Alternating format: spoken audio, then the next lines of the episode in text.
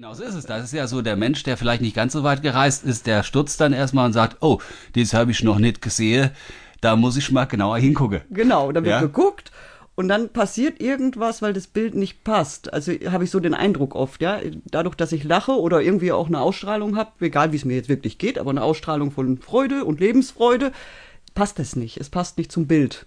Und das irritiert und irgendwie freue ich mich dann wirklich mal so innerlich und denke, so, jetzt ist eine neue Schublade eingerichtet worden. Vielleicht hat dieser Mensch von behinderten Menschen irgendein verqueres Bild gehabt. Ja. Siehst du dich als behindert? Ich nehme dich nicht so wahr.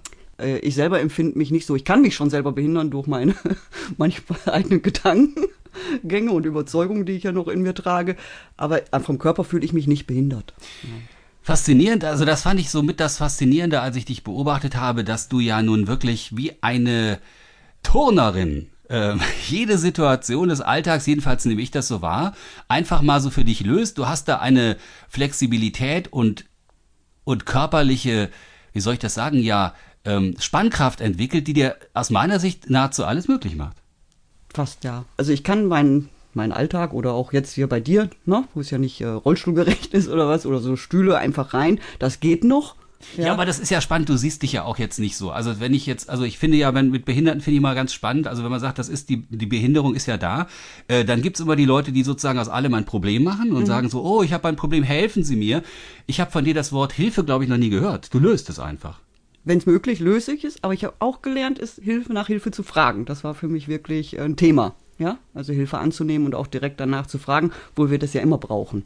Also wir alle, ja, brauchen, unterstützen uns ja gegenseitig. Aber für mich war es wirklich äh, sehr wichtig, erstmal selbstständig zu werden und dann wieder zu lernen, auch mal in gewissen Situationen nicht alles allein machen zu müssen, mich mal schieben zu lassen. Ja, äh, so Geschichten. Und dieses, ich habe für mich festgestellt, ich habe mich ja jetzt auch bewegt, was ich lange Jahre nicht getan habe in der Welt der, ich sag mal, in der Welt der behinderten Menschen. Da habe ich mich ja ferngehalten. Und mittlerweile tauche ich auch da immer wieder mal ein. Und im Grunde ist es dasselbe wie, wie überall, bei allen Menschen. Es gibt einfach die, die sind einfach, ich sag mal, in Anführungszeichen immer das Opfer. Ja? Und es gibt die anderen, die machen aus, aus allem das Bestmögliche. Und das ist unabhängig, wie der Körper sich gerade darstellt. Jetzt kommen in den Köpfen unserer Zuhörer sicher mindestens ein Dutzend Fragen auf und die werden wir jetzt alle nacheinander klären in diesem Hörbuch. Okay. Ich war damals noch ein Kind, acht Jahre jung und hatte ganz, ganz frisch einen, einen Hund bekommen aus dem Tierheim. Das war ein Herzenswunsch von mir. Ich wollte immer einen eigenen Hund haben als Gefährten. Und den haben meine Großeltern aus Bayern erfüllt, diesen Wunsch in den Osterferien. Und wir sind wieder nach Hause gefahren. Ich war ganz stolz mit meinem Hund. Ja, ich wollte meinen Freunden zeigen und meine Schwester war dabei. Und da sind wir spazieren gegangen an einem Montag. Meine Eltern sind Friseure gewesen. Die waren an diesem Tag, weil die Geschäfte dort zu hatten, also die Friseurgeschäfte, auf einer Tagung.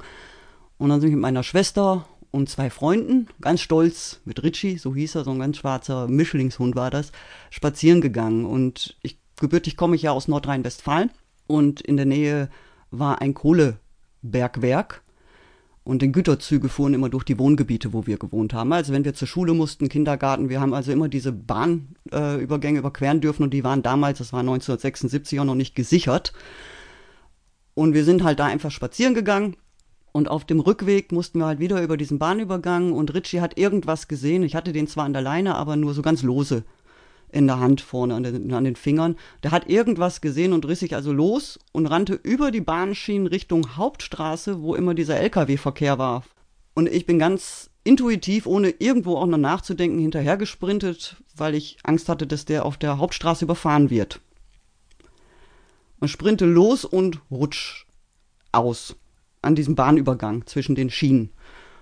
Und schlag mir das Knie auf. Das war auch nicht das erste Mal, ich habe mir schon öfter das Knie aufgeschlagen gehabt. Ja, und dann habe ich das so begutachtet und war irgendwie kurz natürlich in meiner Welt der Schmerz und Dings und dachte, oh Gott, wieder Jod. ja, und dann hörte ich nur noch, wie meine Schwester rief, äh, Silke, pass auf, der Zug. Und ab dem Moment weiß ich, also habe ich keine bewusste Erinnerung mehr.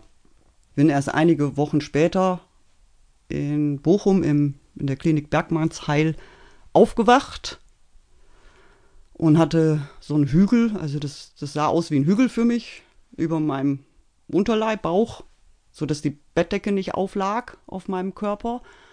Und ja, ich wusste.